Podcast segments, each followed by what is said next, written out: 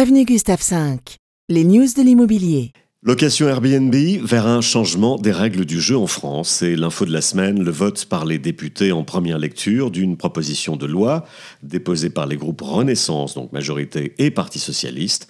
Un texte qui tente à durcir la fiscalité accordée aux locations type meublé touristique. Adopté à une large majorité, 100 voix contre 25, la future loi vise à endiguer un phénomène qui se généralise un peu partout dans les villes touristiques surtout, c'est-à-dire la réduction drastique du parc locatif avec bail de longue durée au profit des locations plus courtes dites saisonnières.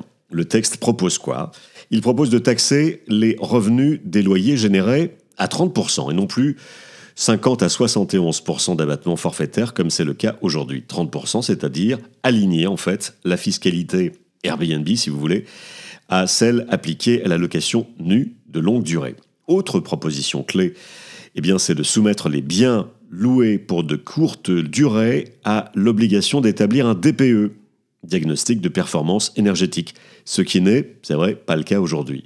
Votée en première lecture par les députés, la proposition de loi doit à présent être examinée par les sénateurs avant de revenir à l'Assemblée nationale, la fameuse navette parlementaire, les députés auront le dernier mot avant promulgation de la loi courant 2024. D'ici là, le marché de la vente et de la revente de biens voués à la location touristique, eh bien ce marché restera un peu plus dans l'expectative. Airbnb et consort suite sur la Côte d'Azur. Cette fois, c'est un tribunal administratif qui a jugé illégale une réglementation émise par la métropole de Nice. Depuis moins de deux ans maintenant, eh Nice exigeait l'autorisation préalable des copropriétaires avant de délivrer une autorisation de location saisonnière.